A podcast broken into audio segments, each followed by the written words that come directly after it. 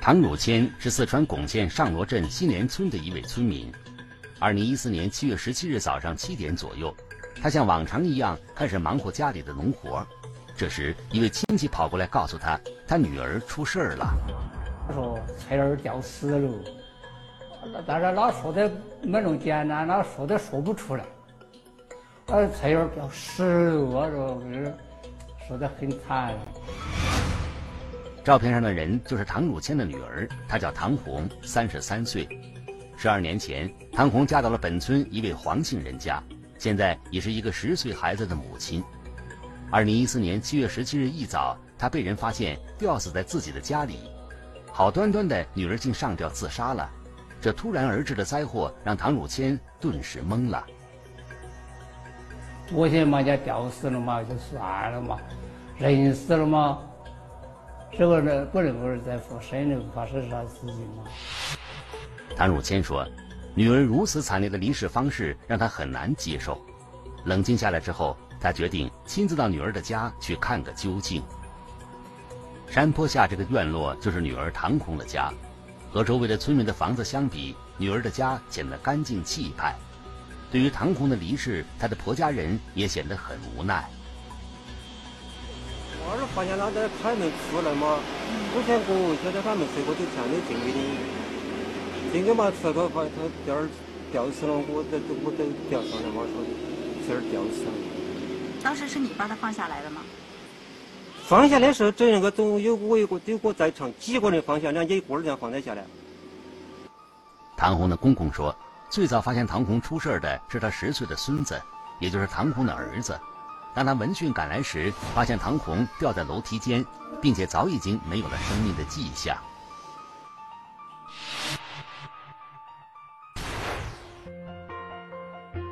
三十三岁的唐红突然上吊自杀，这样的事实很残酷，但也很无奈。家人商量之后，决定按照当地的习俗，尽快的将他下葬。但是，就在唐红下葬的前一天晚上，唐红的父亲唐汝谦。却做出了一个惊人的举动，报警。那么唐汝谦他为什么要报警呢？难道说他发现了什么？唐红自杀的背后是否还隐藏着什么秘密呢？聚焦一线，直击现场。女儿蹊跷离世，引发亲人质疑。他女儿平时这个人比较开朗。比较活泼，不可能自己自杀。可疑的伤痕，无法独自完成的动作，一桩离奇的自杀事件背后，究竟隐藏着怎样骇人的秘密？不可能的自杀，一线即将播出。二零一四年七月十八日晚。四川珙县公安局上罗镇派出所接到死者唐红父亲唐汝谦打来的报警电话。哦，那天是晚上九点过了，九点过了，我接到这死者的父亲叫唐汝谦他，打个电话来报案，就说，呃，俺女儿死了两天了，是吊死的，但是现在他们有一些怀疑。然后也去派出所那个做一个调查，给他一个明确的说法，他自己也很放心。得知死者第二天上午要下葬，所以当晚上罗镇派出所的民警就赶到了新联村。他们首先找到了报警人唐汝谦。啊，这个事情，死点有点蹊跷。就是怎么蹊跷呢？蹊跷嘛，就说。好的，保护下才会掉水，就是这么生意思。那你意思是环境，就说这个人不是这简单的意思，是吧？他说他女儿家庭情况还是不能够说很富裕，但是还是比较可以。而且他女儿平时这个人比较开朗，比较活泼，不可能自己自己自杀吊死。据报警人唐汝谦说，他家和女儿家距离很近。和女儿经常见面，此前并没有听女儿说过有想不开或无法解决的事情。他觉得女儿没有自杀的理由。另外，更让他觉得可疑的是，他发现死去的女儿身上有一些外伤。我也忘了一眼，哎呦，我看我头发长毛叨叨叨的，好像有一层灰尘这个一种。再我看两根脚杆这里啊，两根脚杆的有伤，这个要兄弟，这个门中兄弟。死者的父亲唐汝谦说，他注意到唐红不仅脖子上有明显的伤痕，他的腿上也有伤，而他认为，一个上吊自杀的人不应该腿上有伤。唐汝谦的说法引起了珙县警方的高度重视。随即，珙县公安局刑警大队的刑警及法医都赶到了死者唐红的家里，对唐红的死因展开了全面的调查。当时发现身时没必要发现他。当时没发现。因为因为就发现在吊的嘛，有个吊绳嘛，你你说其他啥子些的话，原先他们来问的话，我已经全部说过。因为家头出了那么大的事情的话。我已经据了解，唐红的丈夫常年在外打工，平时唐红独自带着十岁的儿子生活在这里。唐红的公公婆婆说，因为住得近，唐红经常带着孩子回去和他们一起吃饭。事发那天晚上，他们还一起吃了晚饭。嗯，就是我也下去喊他吃饭了嘛，啊，睡都都那方过来嘛。他当时挺那个什么，啊有没有表现的不高兴啊，或者有啥事儿啊？没有。没有，然哦，高兴。据唐红的公婆回忆，出事那天，唐红的表现很正常，并没有显出不高兴或有心事的样子。所以，对于唐红的死，他们很痛心，也觉得很意外。他们也想不通唐红为什么会突然自杀。那么，唐红究竟为什么会突然自杀？他身上的那些可疑的伤痕究竟是怎样形成的呢？你我们见的话，当时唐正红。吊的位置是啥子？就在这吊的，上来这天就在吊的。呃，是呃，孙子生的那边你们住在这个，然后口朝上，家朝下吊在起。啊，我们感觉在在这个吊椅里面出现场的民警对事发现场仔细勘查后认为，唐红在事发现场完成自杀几乎是不可能的。实际上那个地方的话，自己上吊那个基本上不能够完成，而是在楼梯哎那个栏杆上面拴的绳索就吊杆筋里面的话，啊掉下来，从那个农村的那个楼房比较高，可能三米多高，三米多高的话，那下面的话是呃转教的那个栏杆，那么你你人家需要爬杆栏杆高去，站在高去。那么都都不一定玩得进，而且你从下呃上面的话，你要说套着自己顶子跳下来，更不可能那种情况。根据事发现场的状况，办案民警认为，唐红不可能在这个近三米高的楼梯间里完成上吊自杀。另外，法医在对唐红的尸体进行初步检查后，也认为唐红上吊自杀的确可疑，因为他打结的是一道绳索，再到颈部的话。留下那个淤痕，应该是一道，但是在我们是看到的是两根，两根有两根的勒痕。随后，唐红的尸检结果印证了这一推理。尸检结果表明，唐红是因外力窒息而死，而后才被人吊在自家的楼梯间，伪造成上吊自杀的假象。通过我们几个组的综合来看的话，呃，发现这个案确实确实是一起命案，不是自己吊死。警方的调查结果让村里所有人都感到无比震惊，因为在村民们的眼里，唐红并不是一个惹是生非的人。当时我们走访的时候，专门就这个死者生前的一些生活作风这方面进行了专门的走访，但是一直反反映这个女的口碑很好，生活作风上没任何问题，而且对家头对公公婆婆很好。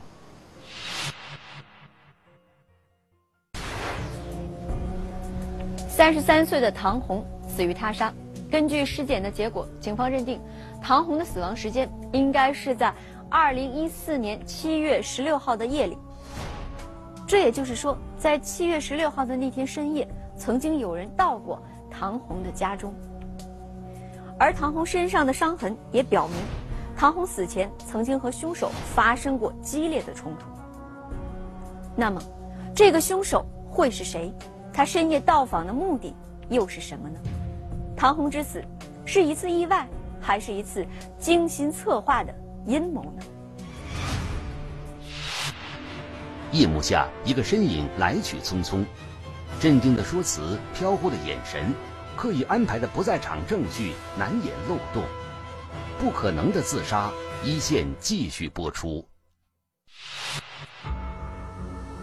确定唐红之死是一起命案之后，办案人员再次对案发现场，也就是唐红的家里进行了细致的查看，希望能从中发现凶手留下的蛛丝马迹。从现场来看，门窗各方面全部都是完好无损的，这个呃呃，这个排除有外人侵入这种这种可能，至少是熟人才能够很顺利的进入那里屋。那家里面那个门窗完全完好。而且没有任何东西丢失，还有个嗯，这个呢来看的话，我们完全就排除的是抢窃或者盗窃、杀人的可能性。根据现场勘查，警方判断，唐红之死应该是熟人作案，凶手很可能是敲门或者用钥匙打开房门进入了房间，并且作案的目标并不是钱财。就是你儿媳妇出事那个晚上。就是有看到有其他人来来来他院里找他，或者是其他有人来过家里边吗？没没，我之前都睡我的睡的。你几点睡的吗？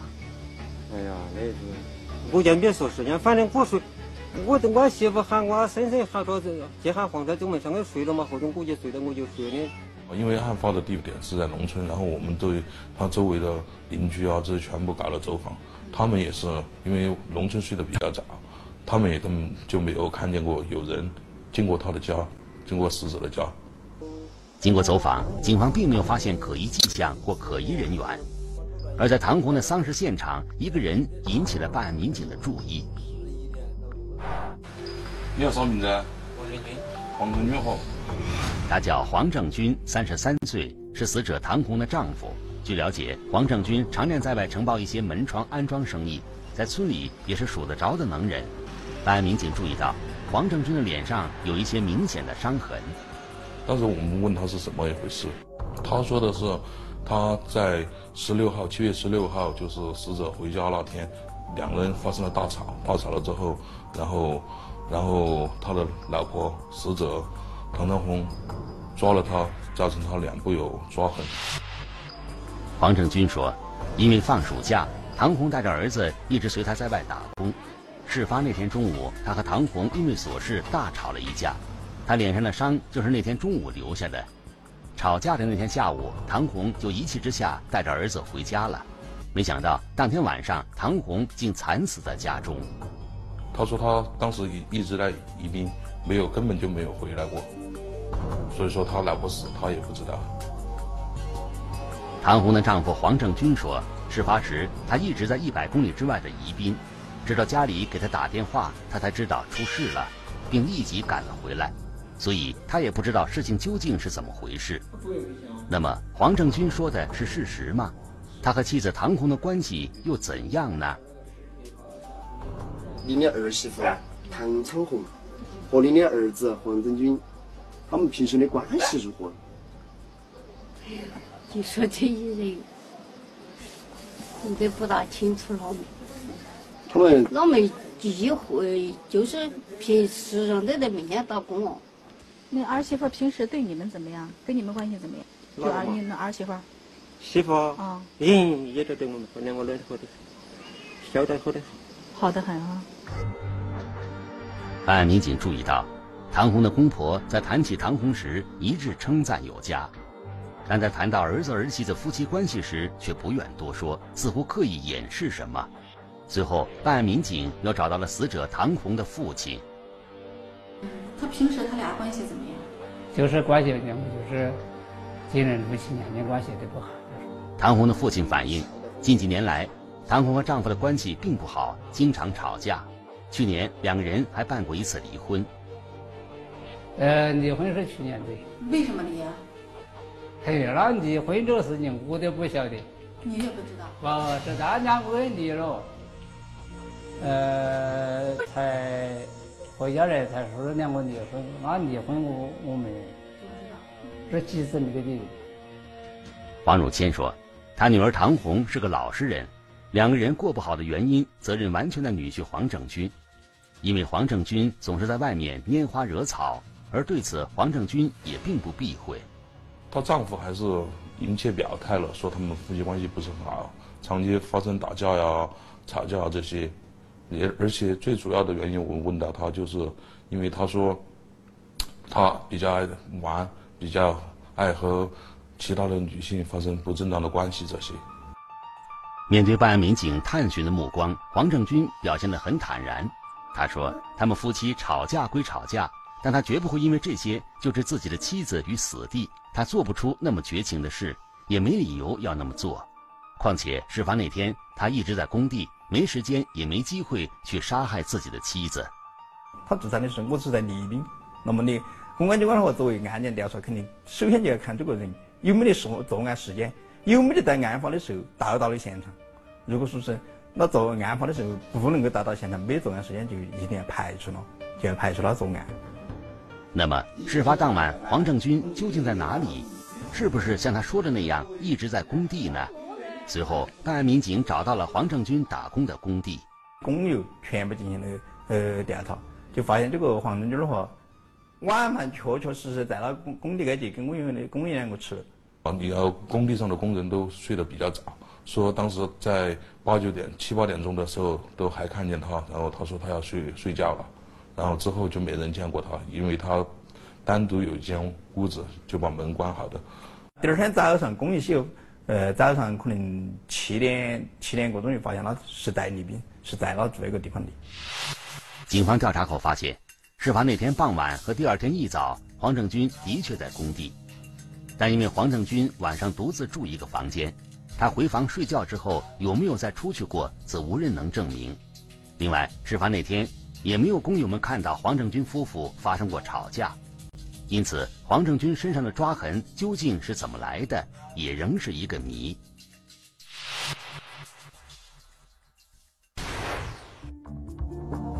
据了解，死者唐红的丈夫黄正军，他所在的工地距他在新联村的家，也就是案发现场，有一百多公里的路程。虽然说路况不好，其中有很多段路还是盘山的公路，但是如果驾车的话，往返五个小时也足够了。而根据警方的调查，事发当晚黄正军独处的时间超过了十个小时，这个时间足够黄正军回家杀妻，然后再伪造现场，回到他所在的工地。谎言被揭穿，真相浮出水面。为了私欲，他选择了残忍。面对自己亲手酿造的家庭惨剧，他又会做出怎样的忏悔？不可能的自杀，一线继续播出。事发当时，死者的丈夫黄正军究竟在哪里？是不是像他自己说的那样，独自在工地的房间里睡觉呢？随后，警方对事发当晚关键时段、关键路段的卡口录像进行海量的排查。终于在有一辆车的时候看到了这个嫌疑人，在车里面。他自己开的车还是？是坐的一个出租车，他就坐在副驾驶上面。监控录像表明，黄正军在撒谎。在唐红出事的那天晚上九点多钟，王正军乘坐一辆出租车去过巩县，并于当晚一点多钟又乘坐该出租车离开了巩县。一通过调查发现了。在七月十六号的时候秘密回过家了之后，那么确定是案子。那么他在案那个死亡的时候确实有到过了现场，那么他就有重大嫌疑。面对铁的证据，王正军终于承认，正是他亲手杀害了妻子唐红。你晓得你是为啥来的噻？是为啥子哇？好久的事？七月十六号。七月十六号的好久吗？晚上。嗯，把他杀了是吧？那么，身为丈夫的黄正军究竟为什么要亲手酿造这杀妻的家庭惨剧呢？在宜宾市看守所，我们见到了因涉嫌故意杀人而被羁押的黄正军。现在说啥子都没意思。今年这一来，我我往人家这段时间都有过了两个月，两个多月了。晚上我都得都得睡都得想，真的后悔说那个时候，真的后悔。提起那个可怕的夜晚，黄正军说：“他很后悔，一切都是他的错。事情的根源就是自己的生活不检点。而这也最终导致了血案的发生。就是从我老婆死了之后，我我咱们现在的铁结嘛都是这种说的，对妈老汉儿、对娃儿、对对亲戚朋友只有这块都关系都处得相相当好，晓得不？出来说，唯一的就是那两个人在一起一无一的事情要吵架，晓得不？黄正军那个人是比较爱玩，喜欢在外面和女的搞不正当的男女关系。据了解，因为黄正军总是在外拈花惹草，导致夫妻间争吵不断。但考虑到孩子，另外家里的经济来源也靠黄正军，因此对于黄正军的不轨行为，妻子唐红通常睁只眼闭只眼，而黄正军则越发肆无忌惮。直到五年前，他认识了一个女人，就是估计跟奶奶在一起，两个人在一起。小杨，三十二岁。因为一次按摩，黄正军认识了小杨。黄正军说：“虽然小杨是一个按摩女，却让他一直犹疑不定的心安定了下来。那点人说你们感情合得来嘛？反正几个人在一起，不晓得？哪人对社会的监管这一块晓得不嘛？建立建立多建设广嘛？晓得不嘛？总觉得在外头，可能跟朋友啊你在一起的时候，多有得多有面子的嘛。”是晓得他有老婆了嘛，跟他在一起嘛，亲密关系嘛是想到嘛慢慢的接受嘛，以后结婚的那种嘛。两个人结识后，感情很快升温，并以情人的关系开始往来。日子一天天过去，小杨自然不愿长期以配角的身份自居，于是向黄正军提出结婚的要求。而此时，黄正军觉得已经离不开小杨。二零一三年三月，黄正军向妻子唐红提出了离婚。就晓得，然后离离婚就离婚的跳，我这没啥子都没要的晓得，而且而且就是啥子都没要，房子你什么的啥子没要，就直接搞的离婚。他把离婚证那个看了嘛，他好像是去年子离的婚嘛，总觉得他还是嗯有上班有上班嘛哈，就是上班了啥子，总觉得要比我以前老公要好一点嘛。既然他都选择他离婚了嘛，跟那种嘛，我还是可以跟他在一起噻。黄正军成了自由身，和小杨生活在了一起。然而，黄正军却没有和小杨结婚，相反的，他又找了唐红提出复婚。现在跟我讲了的，后头我就办日子了，我就跟我朋友就把婚约复了。就跟跟那个小杨。嗯。你既然那时候当时就是说后子他不讲我了，因为给然后其他有些事情小事情一吵架嘛，我就想着不可靠人。哦，就觉得不可靠，小杨不可靠。嗯。黄正军说：“他虽然贪恋小杨，但他内心他信不过小杨，所以他宁愿和妻子复婚。复婚前，他和妻子唐红有约在先。复婚的前提讲到我条件，我就说我我们两个复婚可以，晓得不？把婚复了，但是我在外面晃，你不要管我，晓得不？反正你我只管就是说，我儿的生活费交你开支，我给你走就行了，嗯就这意思。后头我跟他复了。也许是为了孩子，也许是为生活实际所迫，唐红竟也接受了丈夫荒唐的复婚条件，和丈夫办理了复婚手续。而这一切，小杨都被蒙在鼓里，王正军则自以为高明的周旋在两个女人之间。其实你也愿，你也愿意这样子。如果是小杨，就是如果是小杨会发现那那那个咋咋咋个说呢？这个当然也没啥子呀，肯定如果是说，如果是说就是反正那没法，就肯定接个人来嘛，肯定会。然而世上没有不透风的墙，很快黄正军复婚的消息就传到了小杨的耳朵里。骗我嘛，我不晓得，反正就是跟他认识嘛，都很相信嘛。反正就是他说他离婚嘛，都相信的嘛。对于黄正军的做法，小杨很生气。他说他没办法相信一个欺骗自己的人，也不愿意跟这样的人再浪费时间。二零一四年七月中旬，两个人大吵一架之后，小杨提出了分手。吵了架之后就没联电话联系的，然后就我就一直发信息嘛，他也不回，然后我又打了，我就接了。就接了，晓得不？又是个男的接的电话，我我我就我就我就说，我说小杨，他说小杨在洗衣服，嗯，我说喊小杨接我电话，然后小杨就说的，他就说，嗯，我就说刚儿接电话的，我说，他说是我新交的男朋友。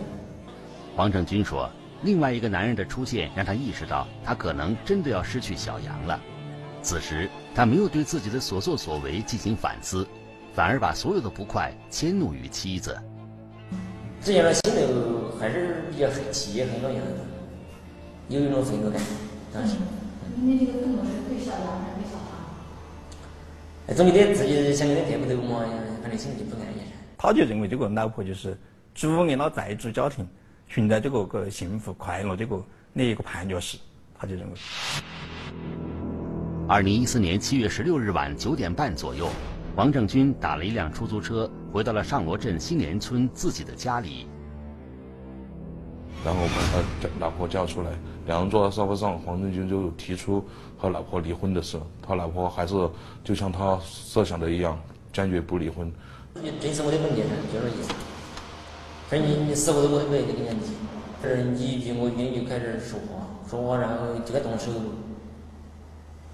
然后就开始动，两个就开始，哎，那个气一路就猛上来，就开始动手。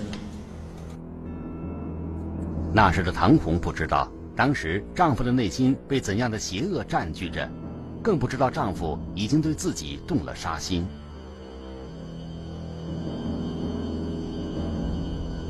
黄黄正军这个人在回家开了门之后，就看到在他自己家里面里头呢有有一根很长的绳索，那么他就想把他妻子那那个谋杀死的话，他就顺势把这个绳索就捡起上去了。在夫妻两人厮打的过程中，唐红抓伤了黄正军的脸部和胸部，而黄正军则拿出了早已准备好的绳子，很快唐红就失去了抵抗能力。我当时我想着这口气涌上的时候，我就一下就把他顶死了。想，死了之后我看到没救了，然后我我知道那个捂了他鼻子，好像没气。然后我我就软了噻，出去就没力了，黄正军说，当时他也慌了神，坐在那里半天不知道该怎么办。随后，他伪造了妻子自杀的现场，又乘出租车仓皇逃回工地。经警方核查，小杨未涉该案，而面对这不可挽回的不幸，事件中的男女则仍认为错只在对方。除非说他逼我，我都不会。那不像是说跟我办真真正经办结婚的时候，只要两个人两能够再处的在一起就行了，都不像出不会会出现这件事。我逼了你说是婚没有？我逼了咋子？他说他不肯了，那我何必逼他？我这后头我又我都又找了男朋友了，我何必逼他咋子？以嫌疑人的身份再次回到这个家，不知道黄正军能否想起他和唐红曾经一起度过的时光，是否会惋惜他亲手创建又亲手毁掉的这个家？他的残忍不仅让无辜的妻子失去了生命，也给双方的家庭带来了致命的伤害。